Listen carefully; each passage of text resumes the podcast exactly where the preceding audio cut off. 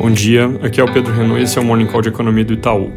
Hoje o debate sobre o pacote fiscal pré-eleições nos Estados Unidos chama de novo as atenções nos mercados globais, tem novas notícias de progresso nas conversas entre Tesouro e Câmara, mas nossa leitura segue sendo de que não sai nada dali. Eles, no fundo, não têm nenhum incentivo para dizer que abandonaram as negociações, então sempre vão falar que estão trabalhando nisso, mas no fundo tem cada vez menos tempo, ainda tem uma divergência muito grande entre democratas e republicanos no que diz respeito ao tamanho do pacote, e aí, nesse sentido, o noticiário sobre esse tema pode até afetar mercados, como vem acontecendo, mas parece ser mais ruído do que qualquer outra coisa.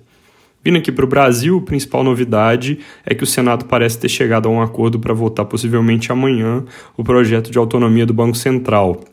Esse projeto passou a ter menos oposição depois que o relator incluiu na proposta uma cláusula que os jornais estão chamando de mandato duplo light.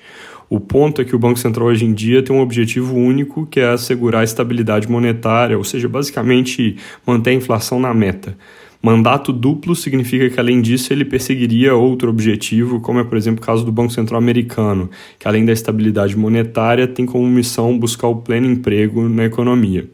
No passado, teve bastante oposição nessa discussão aqui, inclusive pelo próprio Banco Central, a possibilidade desse tipo de mandato dual, porque ele pode gerar perda de credibilidade no combate à inflação, uma vez que tem uma certa contradição entre as regras, porque subir juros para segurar a inflação acaba fazendo com que o desemprego aumente. Mas a proposta com mandato único, por outro lado, ela também tinha oposição dos partidos de esquerda, que queriam uma menção mais explícita da atenção do Banco Central a variáveis além da inflação. Esse tal mandato duplo light, então, parece ter virado, de certa forma, o meio do caminho, com a proposta de que o Banco Central busque o pleno emprego, mas sem que isso prejudique o objetivo principal, que é o controle de inflação. Com isso, os jornais colocam que é possível que o Senado vote amanhã esse projeto de lei, mas só lembrando, esse é um texto que está parado há um bom tempo, o movimento em Brasília está meio fraco esses dias, então, apesar desse destaque recebido nos jornais, não é claro se essa votação vai mesmo acontecer.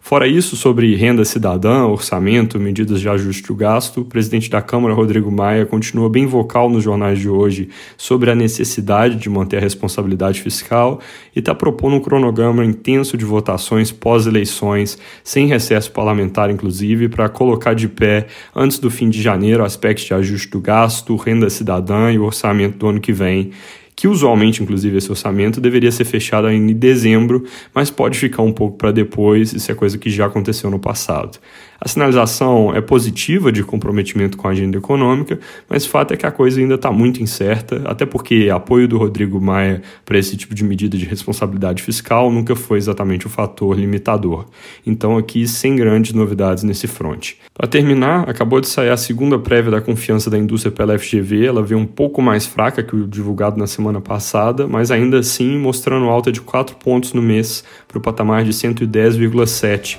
que é o maior número observado para essa série desde 2011, bem acima de 100, que é o nível neutro da pesquisa. A utilização da capacidade instalada também subiu bem, e isso deve ser consistente com produção industrial ainda em alta nesse início do quarto trimestre. É isso por hoje, bom dia!